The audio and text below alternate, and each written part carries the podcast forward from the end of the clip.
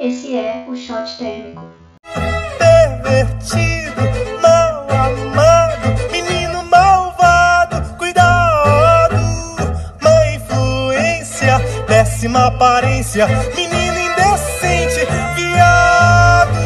A placa de censura no meu rosto diz: não recomendado à sociedade.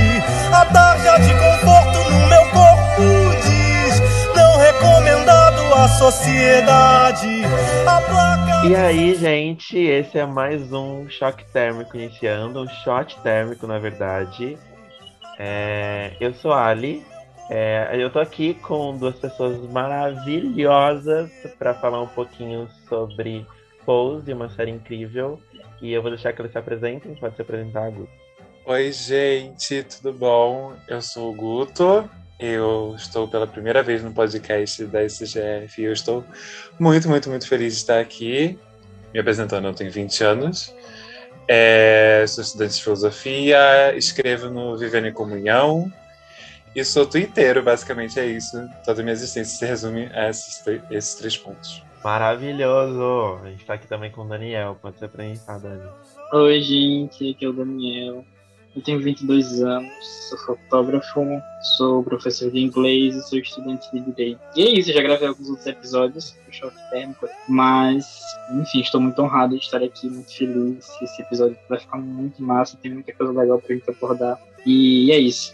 Bom, gente, eu não me apresentei direito, mas de novo, vamos lá. Sou Ali, meu Twitter é JediAli, não sei se o pessoal vai querer deixar o Twitter depois. Eu sou estudante de Ciências e Humanidades na, na Universidade Federal da ABC e também sou twitteiro, gente. E eu não sei se ficou claro aqui, né? Não sei se ainda, se não, não deu pra perceber, mas assim, todo mundo aqui é LGBT, bicha, viado, o que, que vocês quiserem, né, falar aí. É isso. E, e além de tudo isso, eu sou crente e Kenga também, porque é sobre isso. É... A de conforto no meu corpo diz: não recomendado à sociedade.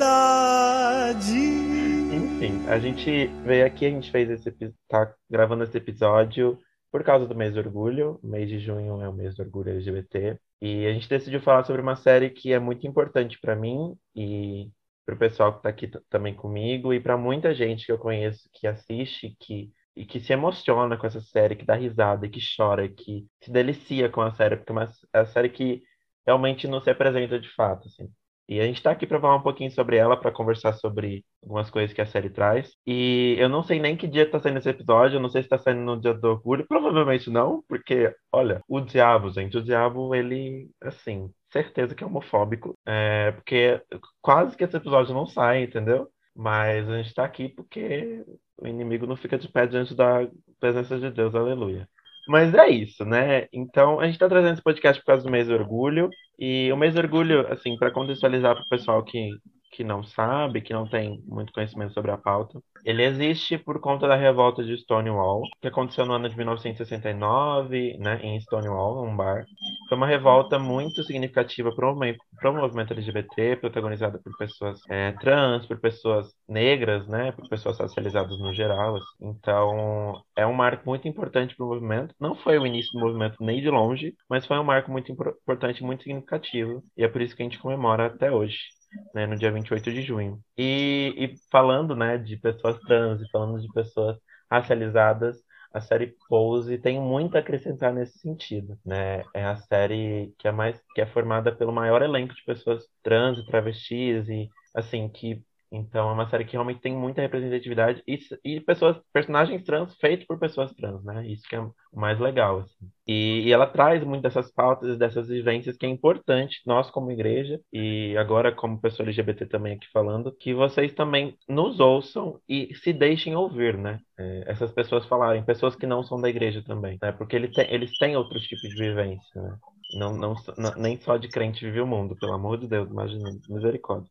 É, brincadeira. Ah, gente, e assim, lembrando vocês aí, se pessoal que, pessoal que não conhece a série ainda, a gente vai acabar comentando sobre alguns spoilers, sobre algumas situações vivenciadas por algumas personagens. É, na- assim, nada que comprometa a experiência de fato, vocês ainda vão ser contemplados por essa série incrível que eu recomendo que todo mundo assista. Mas assim, Se você não quiser, se você não gosta, se você for o tipo de pessoa que não gosta de spoiler de jeito nenhum, não assista, não, não ouça esse episódio antes de ver a série. Vê a série e volta aqui ouvir a gente, porque é isso. Nós, a gente tem personagens com, certa, de certa forma, convivências é, semelhantes por conta de fazerem parte da comunidade LGBT, né? Mas ao mesmo tempo com, com muitas singularidades, né? Como somos indivíduos muito diferentes, isso fica muito exposto na série também.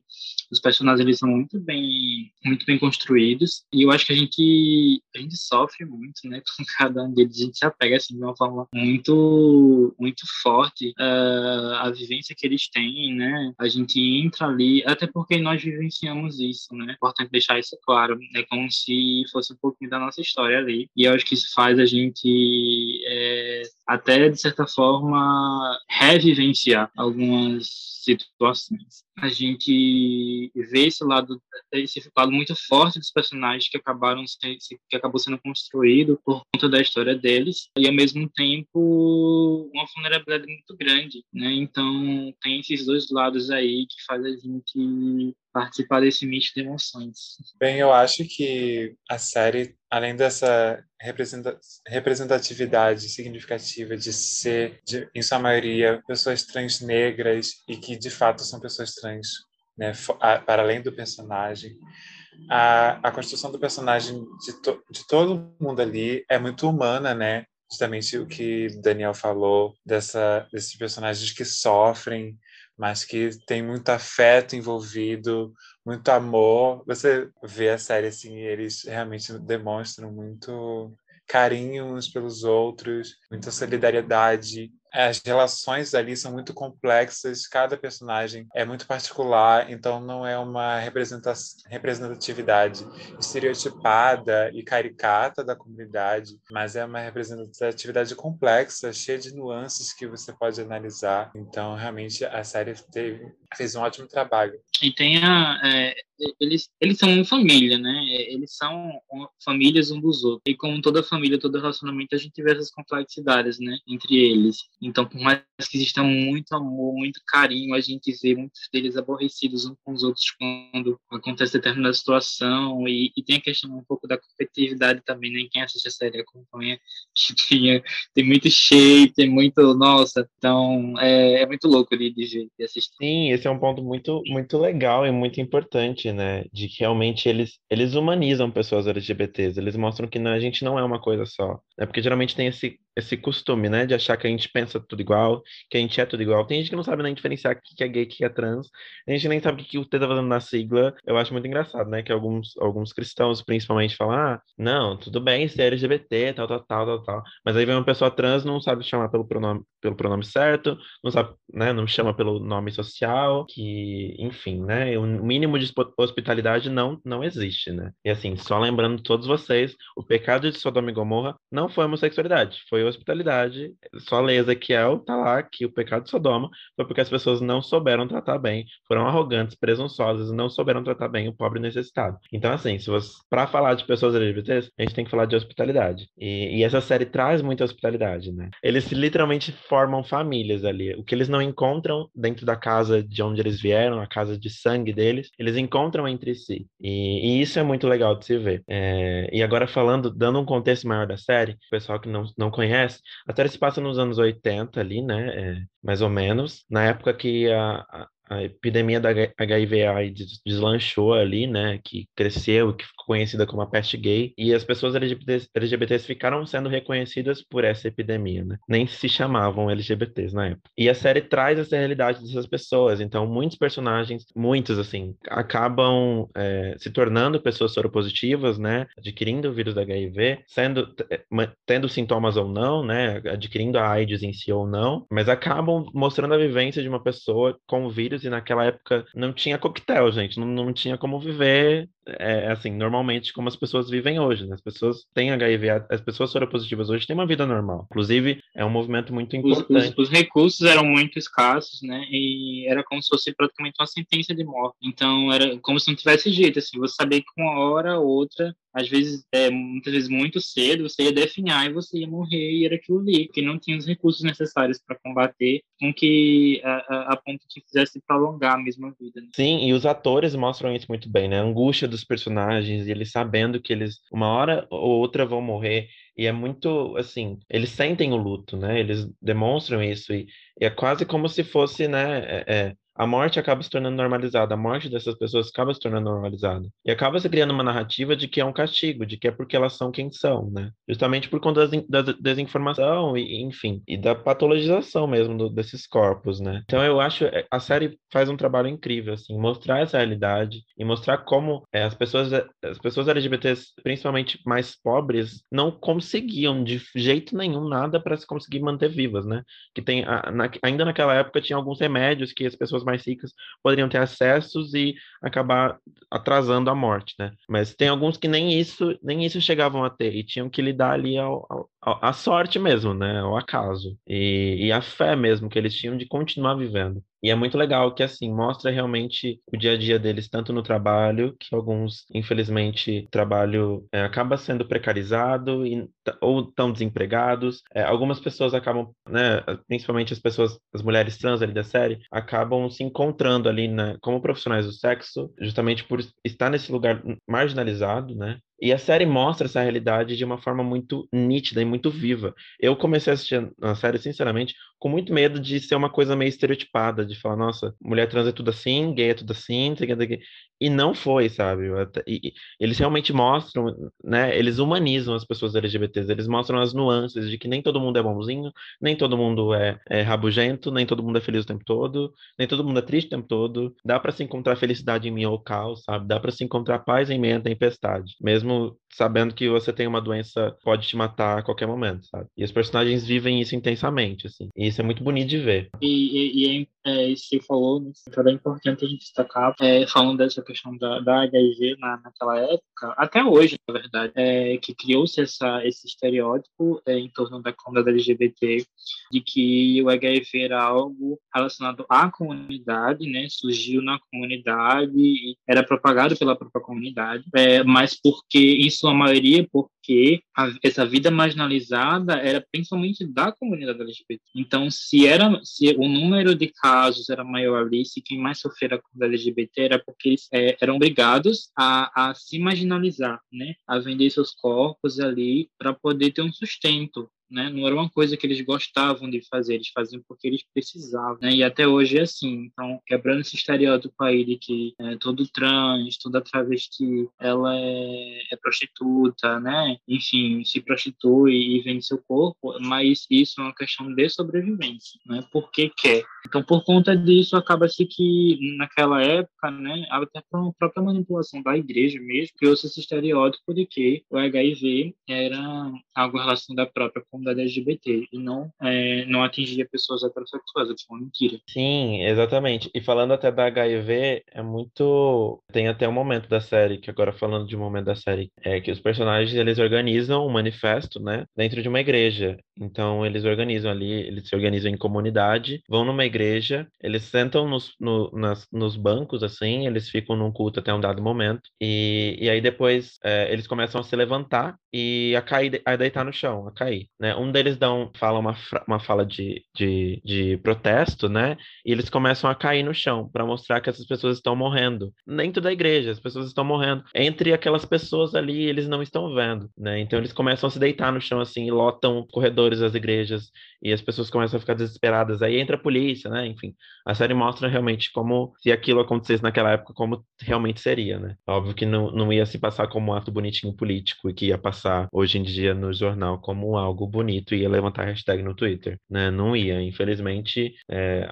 Aliás, graças a Deus hoje a gente está com essa discussão de uma forma muito mais avançada. Ainda tem muito a se percorrer, mas a gente já conseguiu trazer. O movimento LGBT já construiu muita coisa boa, né? Nesse sentido de direitos humanos e de cidadania para essas pessoas. E, e, nós, como igreja, devemos nos atentar como, como para ah, é, essas pessoas, né? Porque não é como se os LGBTs estivessem fora da igreja. Pai, nossa, nós temos que cuidar dos LGBTs, porque se eles. Não, não é se, eles já estão. Eles já estão dentro da igreja. Tem pessoas trans dentro da sua igreja. Tem travestis dentro da sua igreja. Tem homens trans dentro da sua igreja. Tem pessoas LGBTs de todos os tipos dentro da sua igreja. Você vai ter que lidar com isso. Ah, mas ninguém me contou. Não precisa contar. Existe. Ninguém te contou. Todo mundo da sua igreja chegou e falou que você, pra você que é hétero e cis. Não foi todo mundo que é hétero e cis que chegou pra fazer e falou que é hétero e cis. LGBT também não é obrigado a fazer isso. Agora a questão. É Inclusive, é... muita, muita gente não fala, não se expõe por conta desse preconceito, né? Exatamente. Não é nem porque não quer. Né? preconceito. Né? Então, assim, não é como se não existisse. E aí, fazendo um gancho, né? É importante destacar que enquanto a gente tá calado, tá tudo ótimo. A gente não tá reivindicando direitos, a gente tá tudo bem, a gente tá servindo, não tá fazendo, entre aspas, balbúrdia e alarde, né? Tá tudo bem. No momento que a gente decide falar sobre quem a gente é, falar sobre a nossa vivência, falar sobre como nossos corpos são violentados, aí nós somos é, invisibilizados e, enfim, como o Ali falou, existe não, não, tem como negar isso. Você vai ter que lidar com isso de uma forma ou de outra. Agora você pode escolher lidar da melhor forma ou de uma forma que não é a mais adequada, que é o que a gente vê por aí, com preconceito, com falta de respeito, né? Com falta de acolhimento, enfim. E sim, é bem nesse sentido, assim, de realmente enxergar essas vivências e essa pluralidade de pessoas que existem na igreja. E graças a Deus que a gente tem de vários corpos no, com, compondo o corpo de Cristo, né? Que a igreja de Jesus realmente se faz diversa. E é muito importante importante que a, igreja comece a se atentar para essas pessoas e não de forma na, não de forma defensiva, que geralmente quando fala de pessoas LGBTs já coloca a cartilha do pecado, né? Já coloca e já e, e já considera aquelas pessoas como um pecado. Então não não abrange toda a individualidade, toda a subjetividade daquela pessoa como um todo, é, enfim, né? É, vocês falam tanto né, para a gente não é, se resumir por nossos desejos, mas vocês são os primeiros que nos veem só como sendo, só nos vê, só vê os nossos desejos, né? E por causa dos nossos desejos, só vê o pecado. Por causa do e aí, né? Aí já patologiza e aí já invi, invisibiliza. Enfim, o problema em si não é nem a ética tradicional da igreja, mas como isso é aplicado, né? Se você quer seguir uma ética tradicional, mas é como realmente é aplicado, porque é, é ironia, é muita ironia muito assim, muita é, ousadia, e não sei nem qual é a palavra certa aqui que eu posso utilizar. Pensar que a sua teologia não, não é influenciada por suas visões de mundo. Não existe teologia é, import é, é, importante destacar isso, né? A, a, a gente não está aqui para estabelecer uma ditadura, esse não é nosso intuito. É, até porque a gente está muito ocupado não tentando, tentando não morrer, né? Tentando não ser morto por vocês preconceituosos, por, pela galera preconceituosa. Então, é importante destacar que é, você é livre para discordar verdade, mas reveja a forma como você está abordando isso, porque muitas vezes é por conta de um background preconceituoso mesmo, né? de, um de uma LGBTfobia estrutural, não é simplesmente discordância. Então, é importante destacar E assim, é, dizer que isso de fato não é o principal problema, porque geralmente o LGBT que está dentro da sua igreja, ele, assim, ele nem sonha, né? Se tem um menino gay, ele nem sonha em beijar um menino, porque ele tem medo até de falar que é gay. Quanto mais de beijar um menino, porque ele, ele já acha que ele vai pro inferno por, por querer beijar um menino. Quanto mais de fazer mesmo. Então, assim, o problema não é. Eu posso te garantir que o principal problema não é esse. Mas, assim, garante mesmo. Não é esse. O problema, se a gente quer falar de pecado, então vamos falar de LGBTfobia primeiro. Porque tá matando. Quinta-feira, agora, dessa semana que a gente tá gravando, pelo menos, dia 24 de junho, uma mulher trans foi queimada viva pegando um trem três dias antes do seu aniversário. E, e assim, a igreja olhar para isso e se preocupar com o comercial do Burger King que fez com famílias de LGBTs cuidando de crianças saudavelmente, tipo, o crente se preocupar mais com isso do que com a mulher trans queimada viva, entubada dentro de um hospital, podendo morrer a qualquer momento, ainda sendo tratada pelo nome de registro e por pronomes masculinos, assim, se vocês não acham isso desumano, não tem nada de cristianismo nisso que vocês chamam de, de, de religião. Nada o mínimo de, de humanidade mesmo, de direitos humanos, de, de caráter. Não tem lógica, lógica nenhuma é, vocês olharem para a situação e falar que ela tinha que estar tá lá porque ela é travesti, né? Um tempo atrás, a Kelly, outra travesti, foi, teve o coração literalmente arrancado por um religioso. Ele colocou uma, uma imagem de Nossa Senhora no lugar, né? A gente está falando aqui como pessoas evangélicas que não, geralmente não tem costume ter esses símbolos imagéticos, né? Mas é uma pessoa cristã, sabe? É uma pessoa ainda é uma pessoa cristã, ainda se coloca no cristianismo, ainda tem a mesma Bíblia que a gente, sabe? E, e assim, é, é muita ironia pensar, cara, ele colocou uma, uma imagem religiosa no, no, lugar do coração, sabe? É muita ironia pensar que isso não foi motivado pelo que ele acredita. E se foi motivado pela Bíblia que eu leio, então tem algo muito de errado com a Bíblia que vocês estão lendo, gente. Muito de errado, assim. O que eu acho importante a partir do que vocês falaram, a, olhando para a série Pose, é como ela é um convite, assim, para a igreja, né, pensando na, na série Pose como esse recurso didático, um convite para que a igreja olhe para a comunidade LGBT como ela é, a gente falou aqui de como somos reduzidos às nossas sexualidades. Quando a gente sai do armário, às vezes, para nossos nossas lideranças, já querem trazer fórmulas de como viver em santidade. Isso geralmente se, se restringe a uma certa conduta sexual, sendo que nós somos muito mais que isso. A série Pose nos convida, e, eu, e é por isso que eu acho que a gente tem, faz muito sentido a gente fazer isso aqui, esse podcast. Ela nos convida a, como cristãos, a escutar, a sentar e realmente assistir,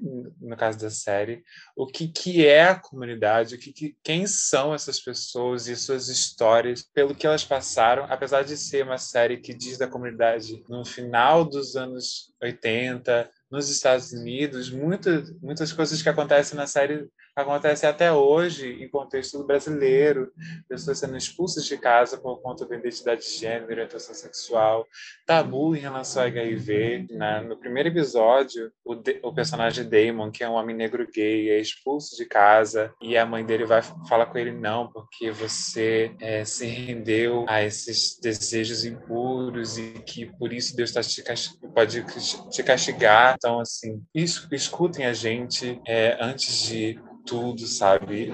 Se for para assistir a série, a série é um convite não só para você assistir, sabe, a realidade da comunidade, mas assim, um convite para você ir além e e saber da realidade da sua igreja, da realidade da comunidade no Brasil, como a gente sofre aqui no Brasil, como um dos países mais é, LGBTfóbicos do mundo, que mais mata pessoas trans. E até falando sobre esse dado que o Guto falou muito bem falado, o Brasil foi eleito pela 12 segunda vez o país que mais mata pessoas trans e travestis e, e ao mesmo tempo, né, é o país que mais consome pornografia de pessoas trans do mundo. E esses dois dados juntos é, é, é uma coisa muito assustadora de se pensar, né? 80% da população é cristã, católica ou evangélica, ou, enfim, outras vertentes de outras formas de cristianismo, e, e pensar que esses dados não são colaborados e, e, e reforçados por pessoas cristãs é uma ironia muito grande, né? Porque se 80% da população é cristã e o país é o país que mais mata pessoas trans, e o país que mais consome pornografia trans,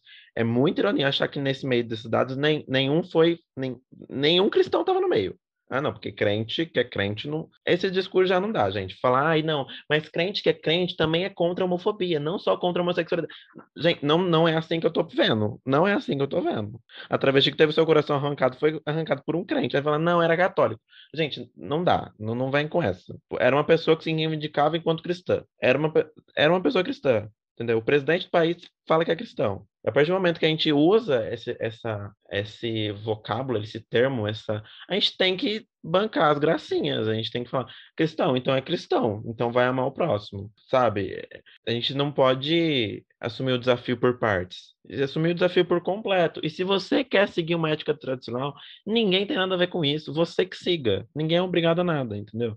Ninguém é obrigado a concordar com a sua visão ética. Sua visão ética não é a única possível. E eu não tô querendo dizer que eu concordo ou que eu discordo, assim, dane-se, não é sobre o que eu penso nesse momento, mas é sobre as pessoas como um todo. Como eu disse, pensar que a comunidade LGBT como um todo pensa da mesma forma é nos desumanizar. A gente não pensa da mesma forma. Somos pessoas plurais. A gente tem uma cacetada de, de, de letras na sigla, sabe? E tem gente que nem sabe o que cada letra significa. Tem gente que nem sabe quem são. Realmente trata como se a gente fosse letras. A gente não, não pessoas que está sendo representada naquelas letras, sabe? Eu não vou aqui explicar para você. Tem Google, você pesquise e é isso. É só por entender que, é, que, que, realmente não nos desumaniza. A gente não pensa igual. A gente. Nós, nós somos plurais mesmo. E, e, e, nos conhecer, conversar com várias pessoas. Não é porque você tem um amigo gay, que provavelmente é cis, que você sabe tudo sobre LGBT. Não, você não sabe. Ai, não, mas meu amigo gay concorda. Não é sobre ele só. Entendeu? Tem mais um monte de gente que, que também tá gritando, e também tá sofrendo, e também tá morrendo, entendeu? É, é, é importante, inclusive, denunciar esse pecado na igreja, né? A atividade profética é de denúncia de pecado. Não é isso que a gente vê acontecendo né, na, nas televisões aí, na, no evangelicalismo midiático que fala aquelas profetadas. Atividade profética é, é denúncia de, de, de pecado e chamado arrependimento. Então, se eu vejo um pecado acontecendo no Brasil hoje, é LGBTfobia, sabe? Assim, só nessa semana, no mês do orgulho, eu soube de três casos de pessoas LGBTs que, que morreram. Gente, assim, não é não é gostoso se acordar é, de manhã para ir trabalhar e ouvir que um gay foi morto com três tiros na cabeça, no cabeleireiro, sabe? Não é gostoso se acordar e saber disso. Por ele simplesmente existir. E a gente, assim, por que que alguns corpos podem existir e outros não, sabe? E, enfim, agora, né, voltando até falando da série, foi muito marcante para mim a, a, cena que o Guto citou, do Damon tendo expulso de casa, a, a, mãe chega a jogar uma bíblia na cabeça do Damon, né? E isso é muito significativo, assim, nesse sentido todo que a gente está explicando dentro da homofobia dentro da igreja. E, e, aí o Damon sai e ele fica por um tempo dormindo na rua e ele encontra a Blanca. E a Blanca, ela tá ali forma é, é uma mulher trans, né, que vai ali em busca das, das pessoas para formar a sua família, né? Que na série a gente tem a cultura de found family que a gente chama. Agora acho que a gente pode começar a falar sobre isso que são ajuntamentos de famílias, e ali no contexto da série, a série se chama Pose justamente por causa da, do, dos ballrooms que aconteciam, né, que eles tinham que posar e dançar, e, né, e aí tinha a cultura drag ali, a, sabe, era um, era um ambiente muito de arte sendo desenvolvida por pessoas LGBTs, e, e ali tinham, tinha, famílias iam se apresentar, e não eram famílias de sangue, eram famílias formadas por, geralmente, uma mulher trans, que era a mãe, né, uma travesti, e, e aí tinha os filhos que poderiam né, ser, ser outras pessoas trans ou, ou, homens gays, enfim, e a maioria eram pessoas negras ou pessoas racializadas, e, e, eles formavam essas famílias, eles moravam juntos, eles procuravam sustento juntos, eles viviam juntos, eles conviviam juntos, eles iam a esses bailes juntos, eles choravam, eles brigavam, eles... E, e, e assim, o Damon sai de casa, ele fica dormindo na rua, ele encontra a Blanca, a Blanca abraça ele, a Blanca...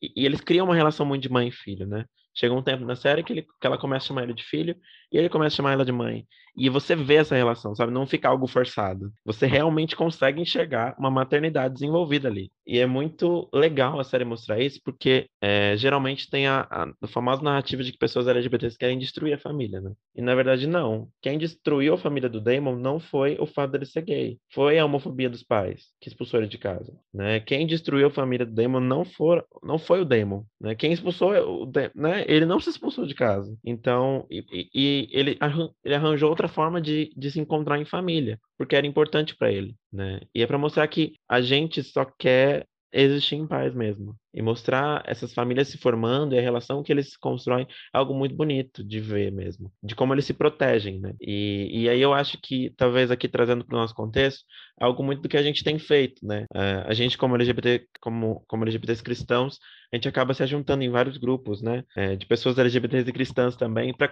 falar das nossas vivências e para falar do que a gente sente, para rir, para compartilhar meme, para compartilhar, sei lá, o clipe novo da Pablo Vittar que saiu, que o álbum tá maravilhoso, sabe? E para falar que, ai, gente, não aguento mais crente, ou falar, gente, vamos orar em línguas. Enfim, sabe? É muito legal a gente estar junto e a gente se entender ali. E, e, muitas vezes a gente vai se discordar também entre a gente, porque é isso, sabe? A gente é essa pluralidade de, de experiência, de vivência, e é importante a gente trocar entre si também e a gente se ouvir também, sabe? A gente também tem que procurar outras pessoas LGBTs para ouvir outras pessoas LGBTs, porque a gente não, não é a última bolacha do pacote. A gente não tem o um monopólio de toda a homofobia do mundo, né? A gente não é o único que sofre, não é o único que enfim. E, e aí falar sobre isso é, e, e, se encontrar nesses ambientes é muito importante. Enfim, é, acho que é uma forma que a gente encontra também de se proteger. E a igreja poderia ser esse espaço, né? E como a igreja não é esse espaço, a gente tem que arranjar o nosso jeito de, de sobreviver mesmo. Em comunhão, sendo igreja, sendo cristão e não deixando de ser LGBT, porque isso não tem como. Eu ia fazer um gancho, fazendo um gancho com que, o que você falou, a questão da, da Blanca com Damon, né? Não só da Blanca, mas de outras mulheres trans da série. Que acabam se tornando mães, né? Formam essas famílias. E aí essa maternidade não é nada mais que nem nada mais nada menos que a manifestação do próprio Deus, né? Que também é mãe. Então é importante destacar isso. E, e, é muito legal ver que as famílias são lideradas por mulheres, né? E por mulheres trans, né? Não tem uma família que tem um pai, né? Que, ali. É, realmente são, são mulheres que lideram as famílias, são as chefes da casa. E, e eles se reúnem e, ali. E aí a gente vê, é, e aqui, gente, apesar de ser uma obra cinematográfica, é, é uma realidade, tá? É, a gente vê essas mães liderando essas, mulheres trans, liderando essas famílias. Não é fácil, porque ainda são pessoas marginalizadas, e a gente vê os, as suas crias, os seus filhos, alçando voos. A gente tem um Damon, no final da série, é, viajando internacionalmente para fazer dança, porque era uma coisa que ele amava fazer, né? Era o trabalho dele. A gente tem outros personagens, tem a, a gente tem a Angel, que começou a fazer trabalhos de modelo e, enfim, cresceu. Então, assim, não tem nada de desestruturado nisso. São pessoas vivendo suas vidas e alcançando seus objetivos, sendo bem-sucedidas e formando famílias. A Índia depois formou uma família, né, uma família linda. Então, assim, tudo isso por conta de uma pessoa, de uma mulher trans que abraçou, que acolheu, que, que não deu as costas quando a família biológica tinha dado as costas. Então é importante a gente destacar isso também. Uma coisa, uma coisa que eu lembrei, né, é que principalmente na segunda temporada, né, se fala muito sobre a família, né? Eu acho que na segunda temporada dá uma evidenciada melhor no que significa esse conceito de família que você traz. E um dos episódios, assim, que a, no final aparece a frase do Hector Extravaganza, e o Hector Extravaganza era um, um pai de casa, era a Blanca é a mamãe, o Hector, ele realmente existiu e ele era um pai, ele foi consultor na elaboração da série, né, em questões provavelmente perguntaram para ele como funcionava na época, né? Ele, ele que ele que era parceiro da Madonna, enfim, em questões artísticas, enfim. Ele era sinistro. E ele tem uma frase muito boa sobre o que significa essas chosen families, essas famílias que a gente escolhe. Sangue não cria família, cria parentes. Família são aqueles com quem compartilhamos bons e maus momentos, e ainda assim os amamos no final. São esses que devemos escolher. Essa frase é muito poderosa principalmente nesse contexto de abandono familiar que LGBTs sofrem, né? Tipo assim, dessa família que acaba te abandonando, né? E te rejeitando, você não pertence mais àquele espaço. Dentro de, desse contexto de, de rejeição, LGBTs se solidarizam entre si, formam laços afetivos profundos de apoio mútuo e aquilo ali se torna a família deles naquele momento, sabe? E aí aquilo de fato é uma família, se constrói, se estrutura como uma família, como o Daniel falou, né? Tipo assim, é, a Blanca ajuda é, no desenvolvimento profissional dos filhos, leva o Damon na escola de dança, incentiva a Angel a continuar sendo modelo, mesmo ela sendo mulher trans. Então, assim, é, é, é, esse apoio familiar mesmo, sabe? Não é simplesmente é, colocar o nome família nesse, nesse, nesse contexto. Realmente é muito semelhante ao que a gente imagina como família. E a gente, eu acho, assim, fazendo uma provocação muito ousada, precisamos pensar no que é família dentro do cristianismo. E talvez aprender justamente com esse tipo de, de, de frase do Hector Extravaganza o que realmente significa ser família. Lembrando que, como cristãos, nós somos adotados por Deus. Somos, é, não somos biologicamente pertencentes a Deus, né? Nós somos criados por Ele e somos adotados por Ele por, quando somos salvos e o cristianismo é, sempre foi esse espaço familiar de estar à mesa na igreja primitiva né? Tipo assim provavelmente cristãos eram marginalizados perseguidos então aquilo ali era aquele momento de comunhão era um momento familiar que muitas vezes eles podiam ter perdido.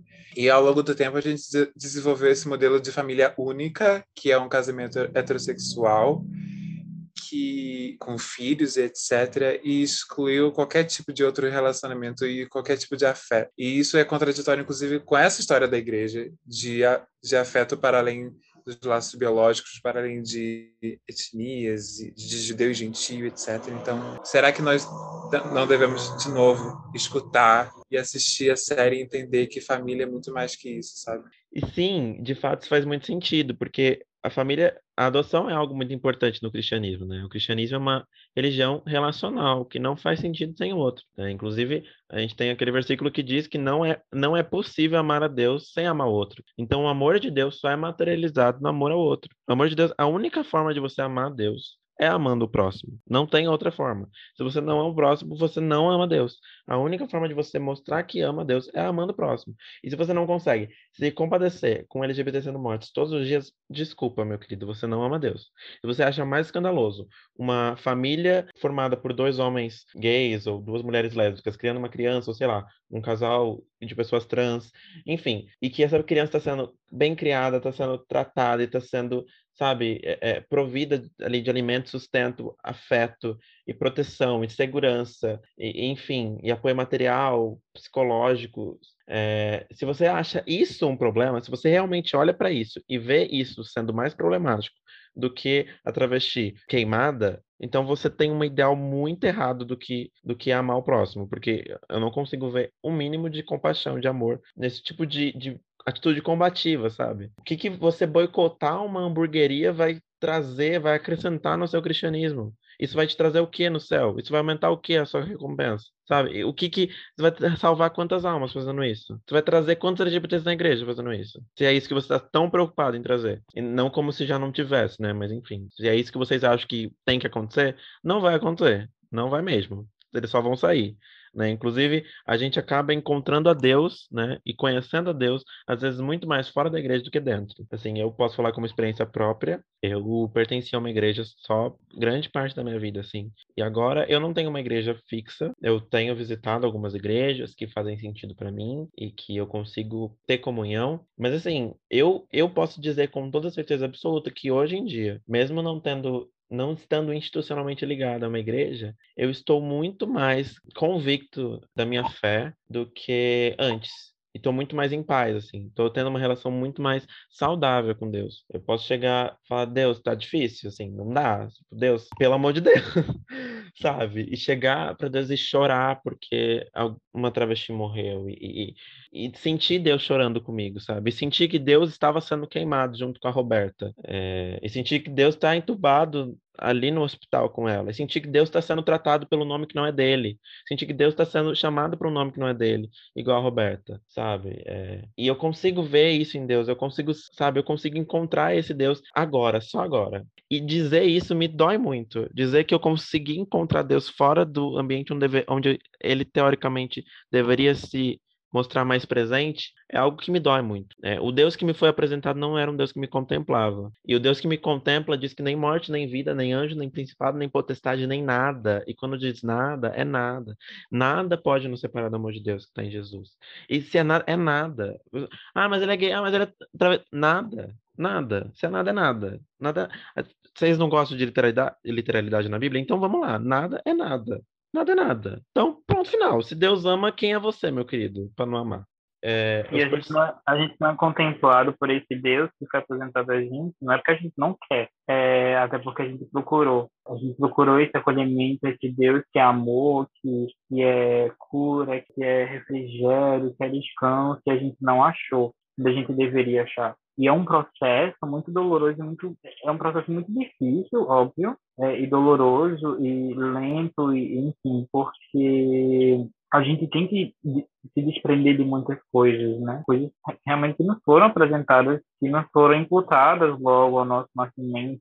E aqui eu já queria fazer um gancho com essa diferença de vivência entre LGBTs e pessoas héteros, normativas, enfim. Porque, por mais que sim, todos sejamos diferentes, sim, nós vivenciamos o relacionamento com Deus e a caminhada cristã de formas diferentes, mas eu, a gente precisa entender que pessoas LGBT, pessoas LGBTs e pessoas heterossexuais, né, no geral, não LGBTs, é, vivenciam, eu queria fazer essa dualidade, apesar de eu não gostar de, eu não acho que o evangelho ele é, é dicotômico, não acho isso. Não é uma coisa ou outra, né? Existem várias nuances, mas nesse sentido eu gostaria de fazer essa dicotomia aqui, de trazer essa dicotomia, porque é uma realidade que a gente precisa encarar. LGBTs e não LGBTs encaram e vivenciam e experimentam o relacionamento com Deus de formas distintas. Em que sentido? Né?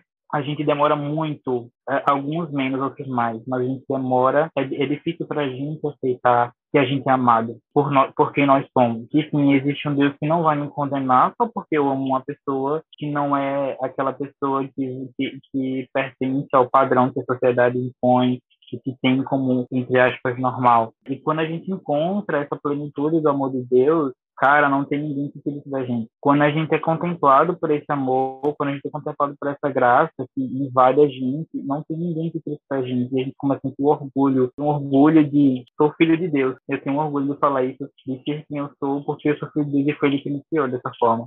Então, é, é legal fazer essa distinção. E, enfim, enquanto eu vejo e aqui eu não estou querendo minimizar, eu não estou querendo minimizar sofrimentos e vivências, é, que isso fique claro, mas a impressão que eu tenho, que eu acho que muitos têm, é de que LGBTs e não LGBTs se afastam da igreja por motivos muito diferentes. E aqui eu não quero também impor regras né, e nem generalizar, mas o que eu vejo de pessoas perto de mim é de que essas pessoas LGBTs elas só saíram da igreja e só se afastaram desse e aqui eu falo igreja como instituição mesmo, tá? Como prédio edifício de integrar ministério, etc. Só se afastaram porque é encontrado um local de violência. Eles foram violentados em seus corpos. Enquanto, enfim, não é não, não LGBTs, eles, eles saem por conta de outros motivos, tá? É isso que eu quero dizer. Mas os LGBTs, eles se afastam é, eu percebo que se afastam muito por conta desse local de violência que se tornou a igreja. Então, eu acho que a gente visualizando isso é muito importante para a gente saber como lidar com a situação e para saber o que a gente precisa fazer. O que a gente precisa fazer? A gente precisa aprender. Ah, não é aquela pergunta que todo mundo faz, é, que se criou, né? E não tem um manual para isso, tá, gente? O que eu devo fazer quando a LGBT chegar na minha igreja? Respeitar. E tratar como uma pessoa como se fosse uma pessoa normal, é uma pessoa normal. É, é claro que se a gente vive numa sociedade em que opera um sistema LGBTfóbico, a gente tem algumas abordagens que a gente precisa ter em mente. Mas eu quero dizer aqui é porque quando a gente vê esse questionamento de ah, como eu devo tratar? Devo tratar com respeito. É, vamos repensar é, é, abordagens mesmo, sabe? Essa forma de lidar com a situação. É, será que a gente está realmente fazendo da forma correta? Vamos abrir os olhos, vamos... Uh, tirem essas escamas dos seus olhos, né?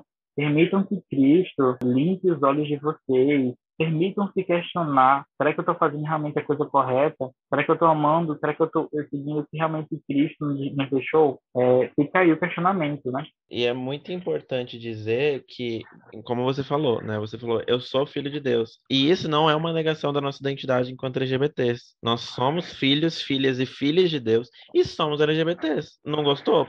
Pa paciência, assim é isso, a gente existe, a gente está aqui e é isso. Dizer que lute com a nossa existência, porque né, a gente tá, não tem nada que você possa fazer. Da, eu lembro da Dominique, né? Acho que é a Dominique que é fazer a lecture do, do Pose, ela falando, a gente não está aqui para buscar aprovação. E quando eu tento buscar essa aprovação, eu me coloco como uma pessoa inferior a você, eu não sou inferior a você. Então, eu não estou aqui para buscar que você me aceite, que você me aprove. Eu já existo, eu já sou antes de você, sabe? Então, assim, a gente só quer respeito, a gente não tá ah, não quero saber se você me aceita, não, não perguntei, não, não tô nem aí, cara. Sim, e eu acho muito, eu me incomodo muito, assim, muito com o discurso do, ah, respeito, mas não concordo. A gente, assim, a gente não é uma pauta para você poder discordar. Nós somos pessoas. E assim, ah, mas não concordo com o pensamento. De novo, a gente não pensa igual. Somos pessoas, muitas pessoas, sabe? E, e, achar que a gente pensa igual não, é, não vai funcionar. É, é a mesma coisa falar assim, ai, nossa, acho legal que você é mulher, mas não concordo. Tipo, respeito, mas não concordo.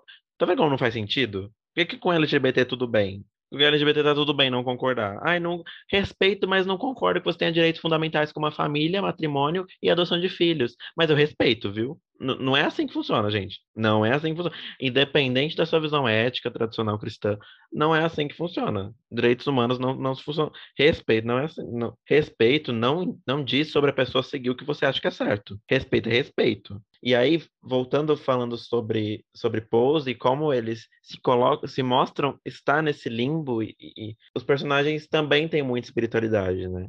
Eu lembro muito de uma cena que um dos parceiros do Pray Tell, ele acaba falecendo por conta do, do, do HIV, né? A série tem muitas cenas de luta, assim. É, realmente chega até uma hora que fica pesado, né? Porque você, come... você não aguenta mais chorar, assim.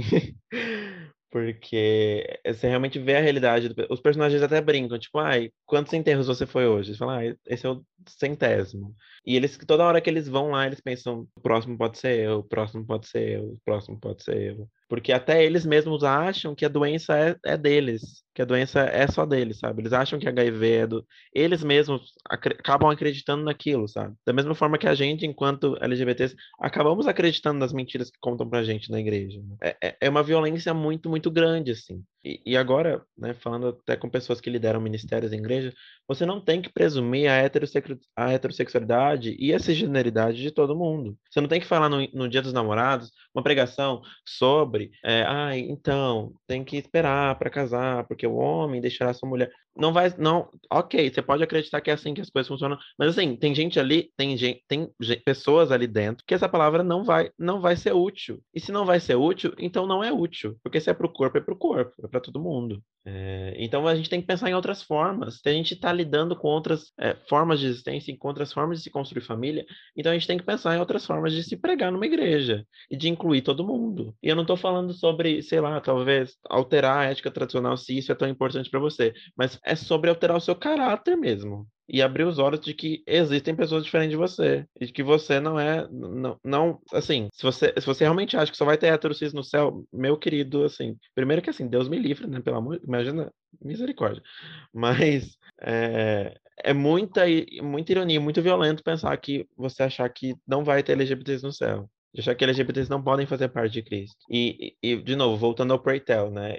Ali o parceiro dele morre e ele ali diante do túmulo, ele a Blanca, a Blanca tá junto com ele e, e ele fala: "E agora? O que que a gente faz?" E ela, "Vamos orar." E eles começam a orar. Naquela cena eu chorei tanto, tanto, tanto, tanto, porque assim, eles estão ali, uma mulher trans negra, um homem gay, é, negro, que está chorando a morte de um outro homem gay que morreu pelo vírus, entre aspas, dos gays, né? Entre muitas aspas aí. E orando ao Deus que, que diz que, que dizem que odeia ele, sabe? E aquilo me, me tocou muito, porque, assim, eu já me coloquei muito debaixo de, diante de Deus em situações de violência, né? De chegar para Deus e, e orar tanto para Deus me mudar e, e resolver quem eu sou e falar tá, por que comigo? E eu lembro que eu chorava e chorava e chorava e pedia para morrer e falava que eu, porque eu queria mudar o que eu sentia, eu queria mudar, eu tentei, gente, eu, te, eu juro que eu tentei. E a gente tenta, é, a gente tenta. Eu, eu nunca, assim, de todos os LGBTs cristãos que eu conheço,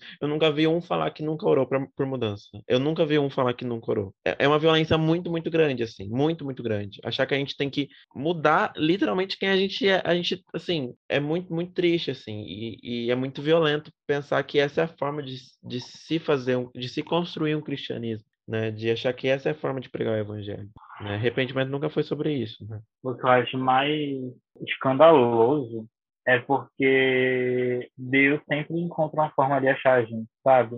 A gente tem a própria experiência Ali aí, e Deus sempre vai encontrar a gente, sabe? A gente precisa entender que Deus, ele não é uma apropriação da teologia, de pessoas que fazem teologia heterossexual normativa, branca, enfim. É esse privilégio dessas pessoas privilegiadas que não sofrem por violência. Deus não é uma apropriação dessas pessoas. Por mais que você queira, vocês queiram se apropriar dele dessa forma, por mais que, que crie caixas e coloque esse Deus dentro de caixas e Deus ele é muito maior, ele é muito mais, sabe? Ele é muito mais do que a gente pode imaginar. Ele não cabe em nossas concepções. E eu coloco até nas minhas concepções, é, no geral, né? Muitas vezes eu estou errado e acho que estou certo, por exemplo. A gente tem que parar de tentar colocar Deus e apresentar Ele a coisas que, enfim, que não são de Deus, que não são quem Ele é. Então, quando eu falo que Deus encontra a gente, é nesse sentido. E por mais que essas teologias segregacionais e preconceituosos tentem afastar esse Deus da gente, sempre está encontrar uma forma de encontrar, sabe? De pular essas barreiras e, e, e encontra a nós e nos abraçar e nos acolher e dizer tudo bem se o mundo te rejeitar, eu não te rejeito. Sim, eu acho, eu acho que a, a série vai evidenciar mais ainda a espiritualidade nessa nova temporada que tá que acabou agora, né? Que ainda não vi, né? Mas assim, eu eu tive uma experiência muito muito bonita ao ouvir a trilha sonora da terceira temporada, sabe? E assim, não é a série em si, mas eles lançaram a, a trilha sonora no Spotify, que são três músicas assim. E a, prim a primeira que eu ouvi é Oh Happy Day. É uma versão de Oh Happy Day, que é uma música cristã, famosíssima. Eu achei aquilo tão bonito, eu chorei tanto quando eu ouvi, porque a música fala, tipo, que dia feliz é esse que o Senhor me lavou dos meus pecados. E o quão poderoso é LGBT falar isso, sabe? O quão significativo é ouvir isso, sabe? De, e pensar que é nesse contexto da série de pessoas LGBT. Porque ele não tá falando, tipo, olha, eu fui curado da minha sexualidade. Mas ele entende que a sexualidade dele não implica né, em, uma, em um obstáculo no relacionamento dele com Deus, em que ele acessa essa graça junto com todo mundo. Então foi tão bonito ouvir isso, ouvir a música e sentir isso. E aí a gente pode pensar, né, não só em como LGBTs passam por problemas e dificuldades dentro da igreja de forma diferente de pessoas é, cis heterossexuais, mas também como nós desenvolvemos a nossa espiritualidade de forma diferente, porque nós não temos geralmente o mesmo acesso, por exemplo, se somos é, marginalizados, excluídos do, do ambiente religioso, nós não temos acesso ao sermão, não temos acesso a livros teológicos, mas Deus continua sendo misericordioso e chega até nós. Então, assim, a gente aprende Deus de forma diferente. Ele se revela a nós de maneira específica e especial, no sentido de ser algo particular da gente. Isso, isso acaba, é, a gente acaba aprendendo coisas novas. A partir desse momento que somos marginalizados, aprendemos a ter cuidado ao marginalizar o outro, né? Se eu sou um homem branco gay, sou marginalizado na igreja por conta da minha sexualidade, por que eu vou, mais, por que eu vou ser é, instrumento de violência e marginalização para uma pessoa preta, para uma pessoa indígena, para a mulher. Nós aprendemos a partir das nossas próprias dores e nesse processo descobrimos alegrias, descobrimos coisas sobre Deus e nossa espiritualidade se move de outra forma e que seria de ótima contribuição para o corpo se a gente fosse é, acolhido, escutado e devidamente considerado como irmão. Sim, e, e, e eu escuto o Guto falando e quando ele fala, eu consigo visualizar todas essas dores de, de maneira que eu, eu, visualizo uma pessoa negra falando do racismo que ela sofreu de sua dor enquanto pessoa preta numa sociedade é, que tem um histórico, muitas histórias de escravidão, enfim, de marginalização do corpo preto mesmo. E, e aí eu visualizo outra pessoa, é, outra mulher que em uma sociedade machista patriarcal também sofre essa violência, no, um tipo de violência no corpo dela, e, e, e eu vou visualizando várias pessoas várias é, minorias, né, e várias pessoas marginalizadas mesmo, independente do contexto, seja em seu corpo mesmo ou na sua existência, enfim. E eu vejo essas pessoas se chegando, isso eu tô, tô tendo um, como se fosse uma visão aqui, assim, né? E eu vejo essas pessoas chegando e aí, e aí essa pessoa negra fala, nossa, mas eu conheci esse Deus e foi refrigério para mim o racismo que eu sofri. E a pessoa LGBT ela chega e diz, mas eu conheci esse Deus aqui, que ele foi refrigério para mim na LGBTfobia que eu, que eu, eu sofri. E, e a mulher chega, meu marido me bateu, meu marido, é, eu sofri violência enquanto mulher, eu fui diminuída e, e visibilizada enquanto mulher, é, mas eu conheci esse Deus que me valorizou, que me deu voz e que me colocou no palco é, para que eu falasse da minha vivência e, e, que soubesse que eu sou amado, e enfim, e, e aí, esse Deus que se revela de maneira diferente, não é porque ele é diferente, porque Deus tem várias personalidades, não é isso. Mas é porque ele se revela de forma muito única a cada pessoa. Ele se revela de forma muito única em cada experiência, em cada situação. E a gente precisa entender isso. Deus ele não é uma coisa só, ele é muitas coisas. Não é como se a gente não pudesse celebrar esse mesmo Deus por conta de experiências diferentes. A gente pode, porque ele a sua essência, a essência dele não muda, mas ele encontra a gente de forma diferente porque somos pessoas diferentes. É isso que a gente está tentando falar, sabe? Eu penso muito porque a gente, porque, porque separar o, o separar se tem algo que nos une que é muito maior. É esse Deus que, apesar de ser comum, comunitário, ele é diverso. Sim, exatamente. E eu acho que pessoas LGBTs podem, assim como o Guto e Daniel falaram, né, pessoas LGBTs podem ser muito úteis ao corpo de Cristo, sabe? Se realmente nos incluírem, se realmente deixar a gente falar, deixar a gente cantar, deixar a gente pregar, deixar, deixar a gente fazer mais coisa além de dar o dízimo, porque o dízimo nunca, nunca impede, né? LGBT não pode pregar, mas dar o dízimo pode. Enfim. Né? Se deixar a gente fazer tudo que a gente tem direito a fazer por estar no corpo de Cristo, a gente pode e, e vai criar muita coisa e adorar a Deus e, e vai sair muita coisa bonita. E a série mostra isso, inclusive, no sentido de que aquelas pessoas estão ouvidas com arte o tempo todo, elas vivem daquilo, né? Todas as noites elas vão, elas vão para os bailes e, e elas posam, né? O nome da série vem disso, elas posam e elas dançam. E tem um, um momento da série que a música Vogue da Madonna fica em alta e, e, por causa deles, e as dancinhas deles acabam sendo conhecidas pelo, tipo, pelo país todo, assim. E eles falam, gente, estão olhando pra gente. Tá eles isso veio da gente. E eles ficam felizes, assim, por ver que, que eles criaram alguma coisa. Eles conseguiram fazer algo bonito, sabe? Sair daquele monte de, de transtorno, de caos, de tristeza, de angústia de morte que eles têm vivido, né? E eles conseguiram fazer algo bonito sair daquilo. E, e, e, aí tem as competições, eles ganham troféus. Então tem muita arte envolvida, muita música, muita dança. E a gente pode fazer isso também, sabe? A gente também tá na igreja para dançar, para para cantar, para pregar, para para fazer o que tiver que fazer. A gente tem essa a graça de Deus se manifestou salvador a todas as pessoas, né? E o sacerdócio, o sacerdócio é universal. Então, todo mundo tem direito de chegar perto da graça e nada, não é nem vida, nem morte, nem principado, nem potestade pode nos impedir disso, assim.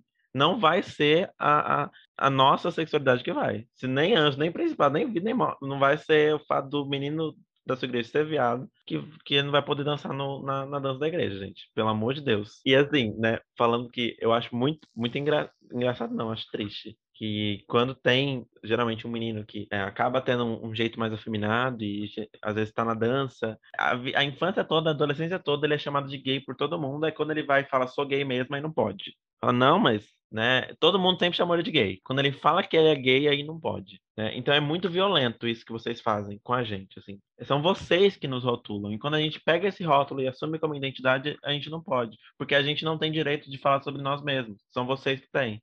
São vocês que podem falar sobre quem a gente é. São vocês que podem decidir o que a gente tem que fazer com o nosso corpo. São vocês que têm que decidir o que a gente tem que fazer com a nossa fé. São vocês têm que decidir como a gente tem que se relacionar com Deus. Não é a cruz, não é Jesus, não, não é, é, são vocês. É, e Deus não fez esse tipo de exigência para mim. Eu sempre atuei é, em ministérios de vários diversos da igreja, em ministério de teatro, em ministério de louvor. Eu já fui colhido de célula, eu já tive no som.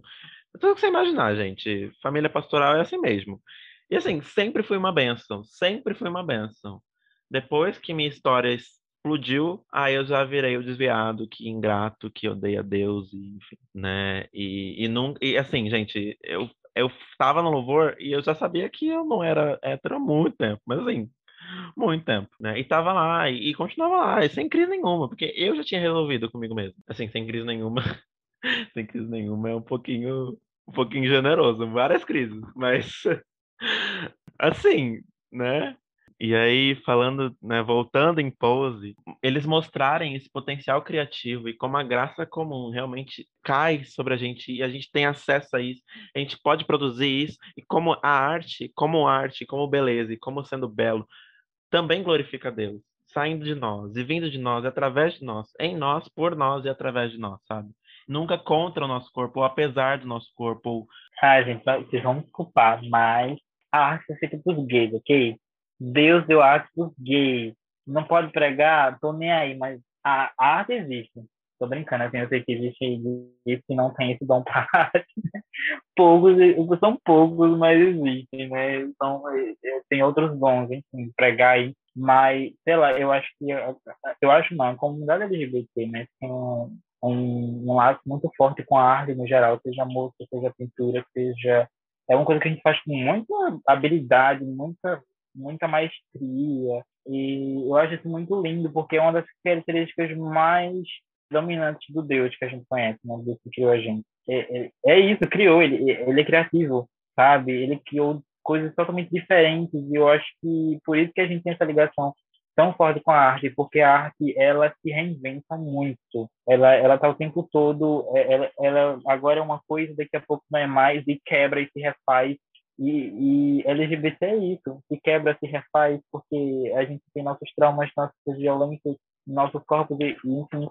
E a gente está o tempo todo se refazendo, se é, sobrevivendo e resistindo, enfim. Então, acho que por conta disso a gente tem essa ligação muito forte e eu acredito muito nisso. Eu, eu tenho eu tenho convicção disso, né? É uma coisa que Deus me ministra no meu coração, de que Deus deu essa arte para a gente poder se manifestar nossa existência e nossa diversidade e, não, e, e isso não tem quem tire da gente. Sim, e, e, assim, dizer que, gente, se vocês, se vocês fiz, conseguirem fazer a proeza, tirar todos os LGBTs da sua igreja, não vai, não, olha, não vai ter mais Ministério do Louvor, não vai ter Ministério não de nada. não vai sobrar absolutamente nada. Mas assim, nada. Porque as bichas constroem aquele lugar, gente. Mas faz de tudo. Você eu digo porque eu fui essa pessoa, né? E dizer que, assim, é, a gente, geralmente a gente encontra esse refúgio na arte justamente porque é o que nos resta, né?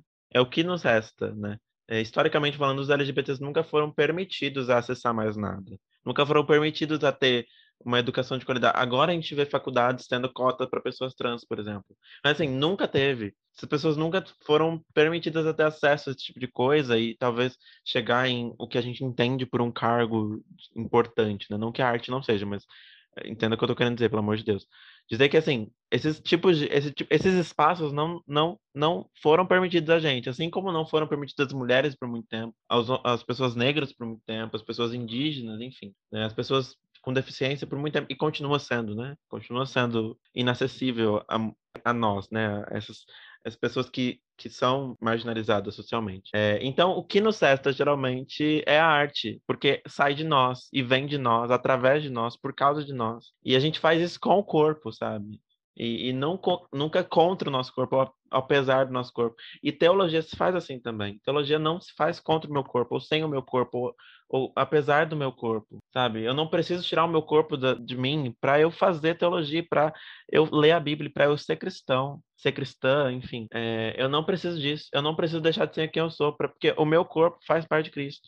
Cristo se faz presente em mim e, e, e se manifesta em mim e é em mim com o meu corpo, sabe? Ele não nega o meu corpo. Ele trabalha com o meu corpo e através do meu corpo e usa da minha sexualidade para também glorificar ele, sabe?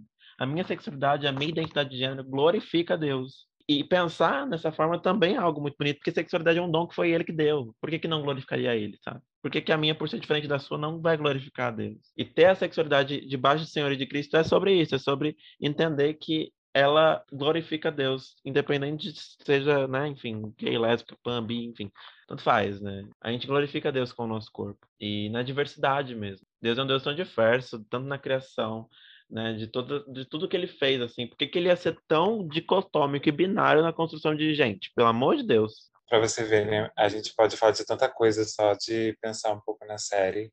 A cultura do ballroom, do Vogue, está presente em todos os episódios da série, porque a série se move nesse contexto, né? E o que a Ali falou, né, de, de ser esse único espaço que resta, e realmente parece que é o único espaço que. É um dos únicos espaços que todos os LGBTs estão ali, tipo, de forma mais ou menos confortável.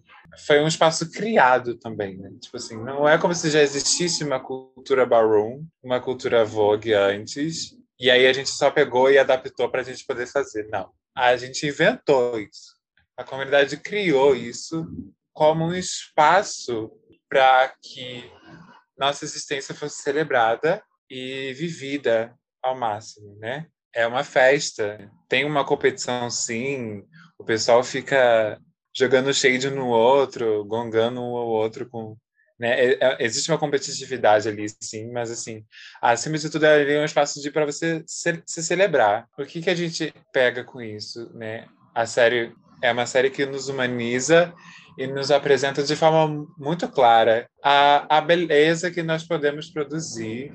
E quando a gente pensa que Deus, que Deus é responsável pela beleza, né?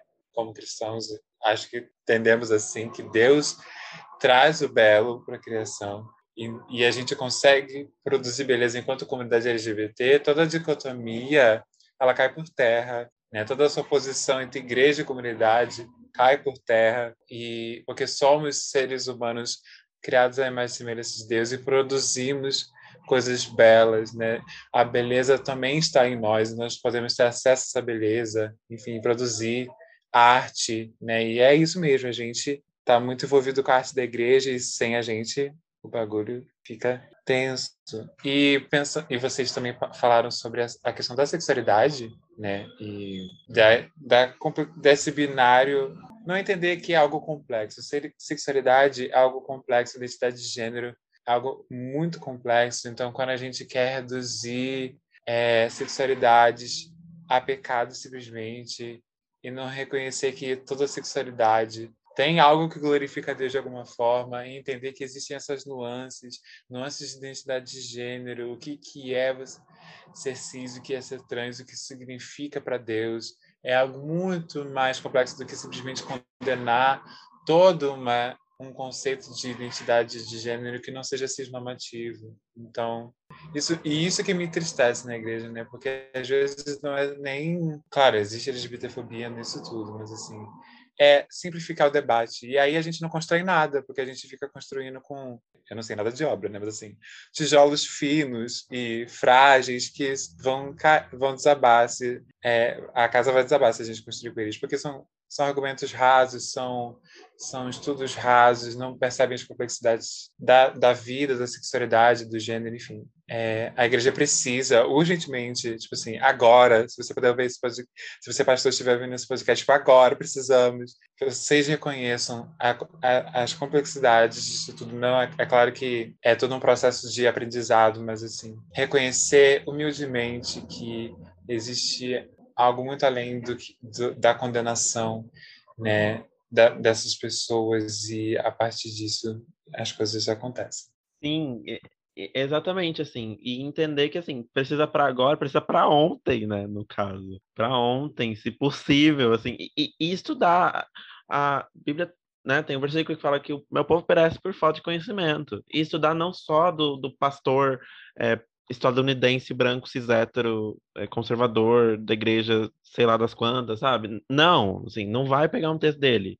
Vai estudar identidade de gênero? Vai estudar sexualidade? Pega textos de estudiosos de gênero de doutores em gênero de doutores em, em sexo e gênero de doutores sabe? Doutores em sociologia da, da sexualidade enfim vai vai estudar de fato sabe? É, estudar textos não cristãos para você entender que essas pessoas existem independente do cristianismo ou não. Né? Eu sei que a gente entende que foi Deus, aqui como cristãos a gente entende que foi um Deus criativo que criou essas pessoas. Mas assim, independente do cristianismo ou não, essas pessoas existem. E quando, quando você vai estudar sobre racismo estrutural, você pode usar a Bíblia, óbvio, mas você vai, você vai, pelo amor de Deus, ler uma tese, ler um artigo, ler alguma coisa, assiste um documentário, sei lá. Então vai estudar, sabe? Meu povo perece por falta de conhecimento. Vai entender o que, que é o LGBTQIA+. Vai entender o que, que é cada sigla. Não vai falar que queer é a gente é animada que anima festa. Não vai fazer igual a Patrícia Bravanel, sabe? Não vai fazer uma dessa vai entender o que, que é queer, que é um negócio muito complexo que daria outro podcast aqui. É, mas vai entender, sabe? Vai entender quem são as pessoas e que não são só letras e não vai, sabe, falar como se não fosse nada.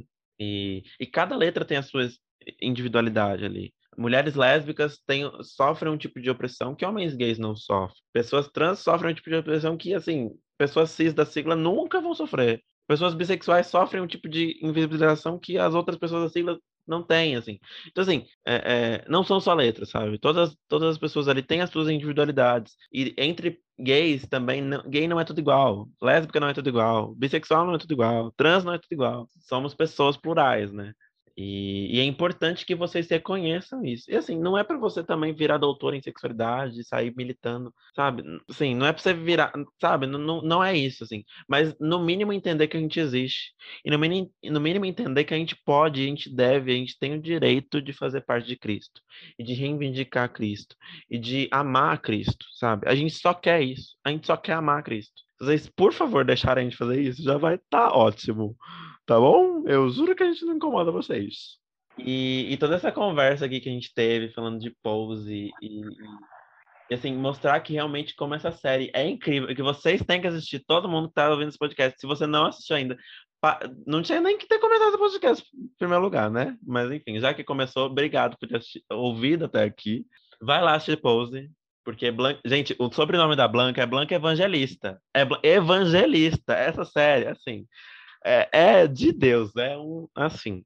Vocês têm que ouvir, vocês têm que assistir, vocês têm que. Enfim, é uma série incrível que realmente merece muito mais é, visibilidade e merece viralizar, assim, porque é uma série, uma produção cinematográfica incrível, roteiro incrível, personagens muito bem construídos, sabe? Além de tudo, né? Além da, da representatividade que, que traz, assim, para pessoas como nós. E, e mais importante que a série é vocês lembrar que a gente existe, não só no mês de junho.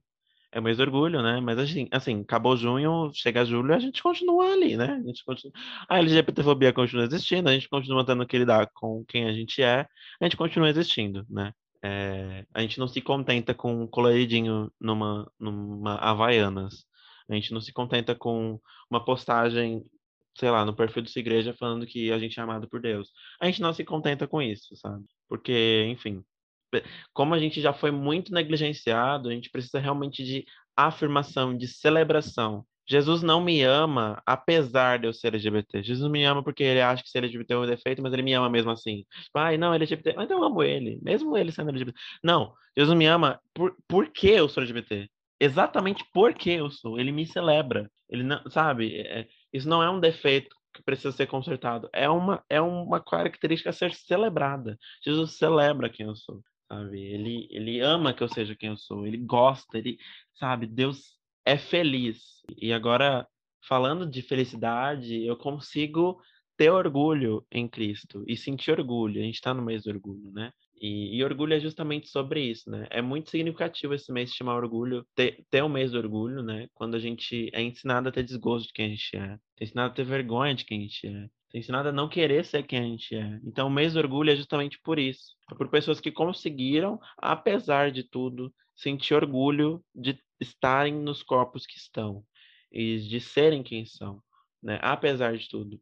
É, eu escrevi até um texto esses dias falando que naquele dia eu não senti orgulho. E tem dias que a gente não sente mesmo. Tem dias que a gente só está agradecendo por estar tá respirando ainda. Tem dias que a gente não. Tem dias que a gente. Tem dia que a gente só queria ser um heterocis comum qualquer e sem ter isso para esquentar a cabeça, sabe? Não vou ser é, proselitista aqui, ou, enfim, desonesto e, e, e falar que, que ai, tudo é perfeito e que a gente tá tudo bem e que Deus é maravilhoso e que Deus me ama e que tô.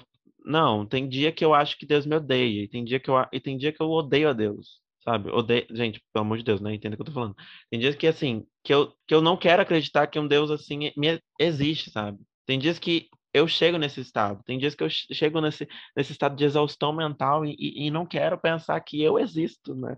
De que eu existo como existo. Mas hoje, aqui, e, que bom, né? Como o Daniel falou, que bom que Deus sempre vai atrás. Que bom que Deus sempre vence a corrida, mesmo a gente fugindo dele. A gente é um eterno fugitivo, né? E Deus sempre vence a corrida. Deus sempre vai atrás, Deus sempre fala, volta aqui. E nada vai te separar do meu amor. E nem nada, assim. E muito menos quem você é. E, e Deus é essa pessoa, né? Esse Deus pai e mãe que nos abraça. Esse Deus que, que sai do armário também. Sai do armário dessa teologia patriarcal, dessa teologia cis heteronormativa para nos abraçar fora dele.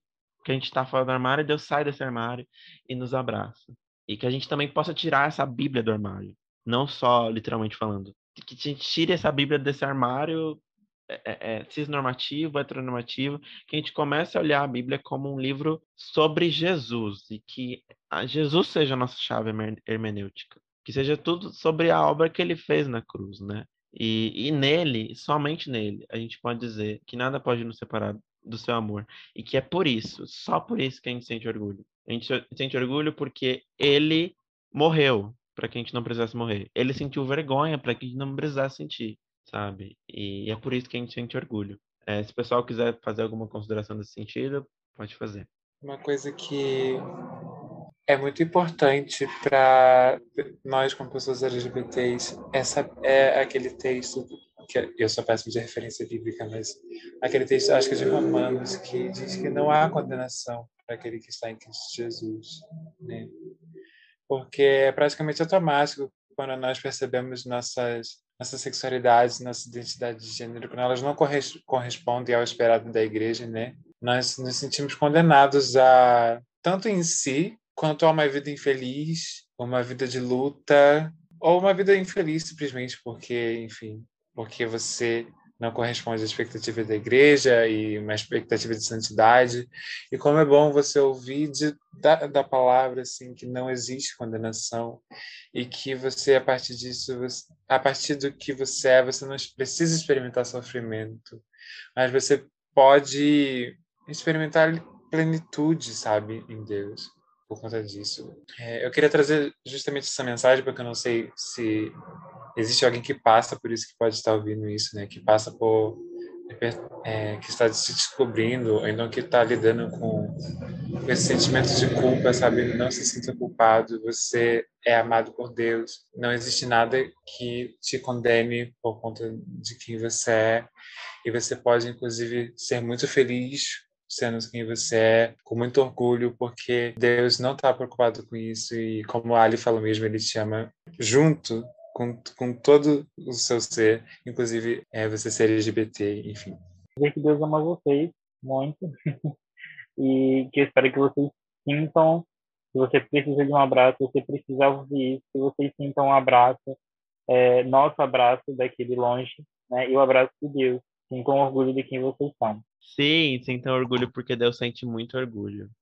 E se precisar de qualquer coisa, a gente está no Twitter, gente. E tem muitos muitos, graças a Deus, tem muitos ministérios, é, muitas organizações cristãs que são que estão se propondo a lutar contra a LGBTfobia, o fundamentalismo.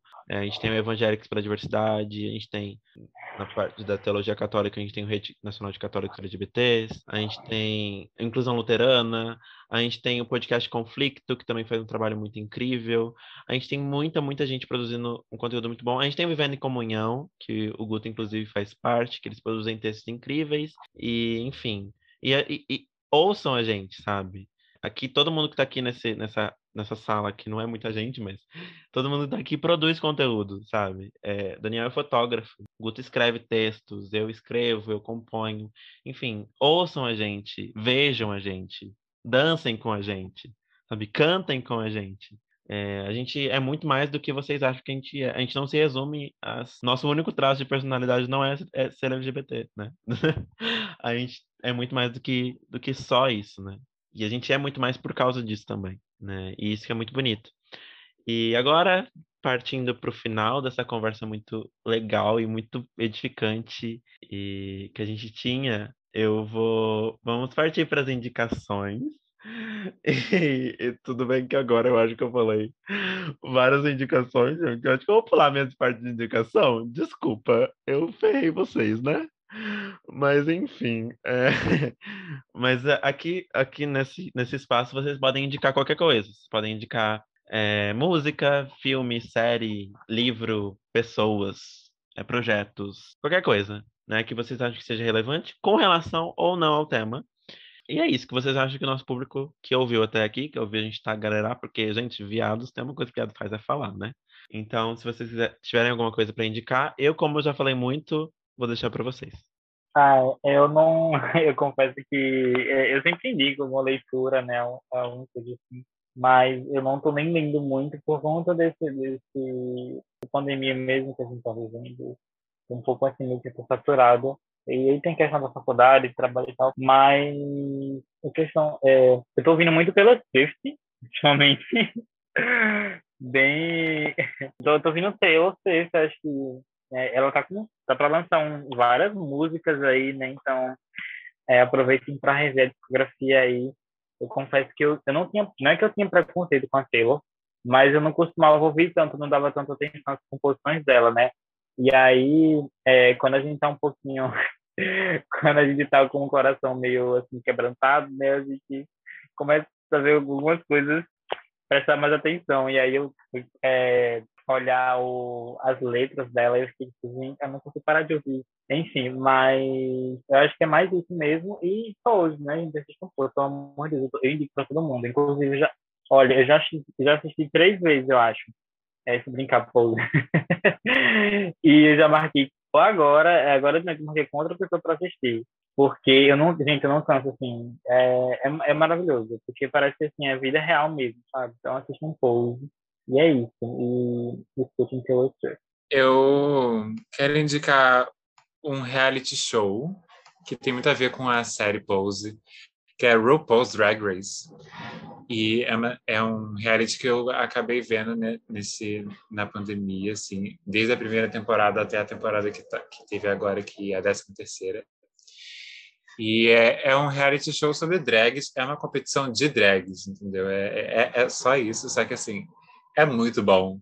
É muito bom assistir, você, você se diverte, é muito engraçado, é uma competição, então você acaba se entretendo a partir disso. E também tem muito, muitos momentos de, de, de informações sobre a história do movimento LGBT ou coisas da cultura LGBT que são interessantes, enfim.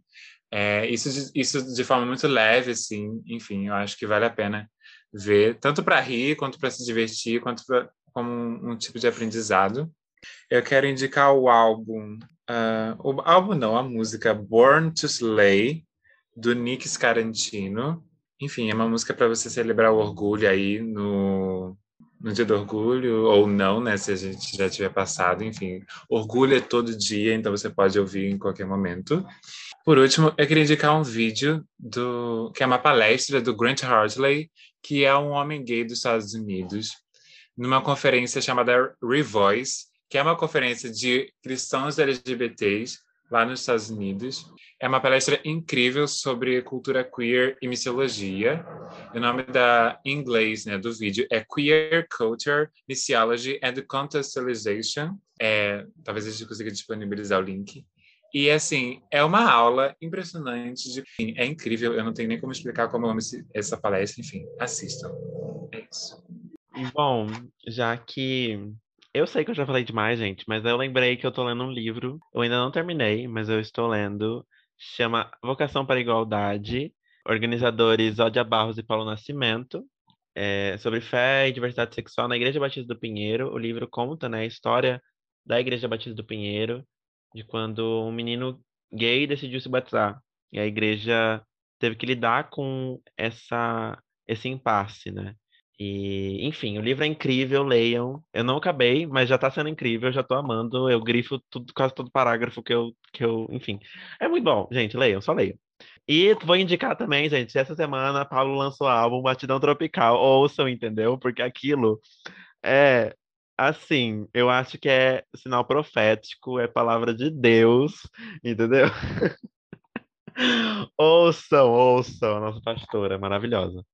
Enfim, é isso. As nossas indicações. É, se o pessoal quiser deixar as redes sociais, eu sou Jedi Ali no Twitter, é J-E-D-I-A-L-L-I-E, né, o arroba.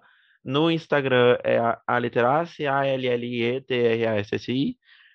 E eu acho que eu só uso essas duas. E eu tenho o Medium também, é, que eu escrevo meus textos lá. Se vocês quiserem, vocês podem.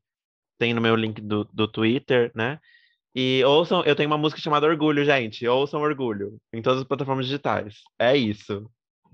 Meu arroba no Twitter é meu nome. E meu nome é muito complicado, né? Mas é Gutenberg Juni 14. Mas acho que se você pesquisar Guto, você consegue me achar. E meu Instagram é Gutenberg Rufino. Então, assim, é sempre difícil achar, me achar, mas você consegue. Acredite, acredite no seu potencial.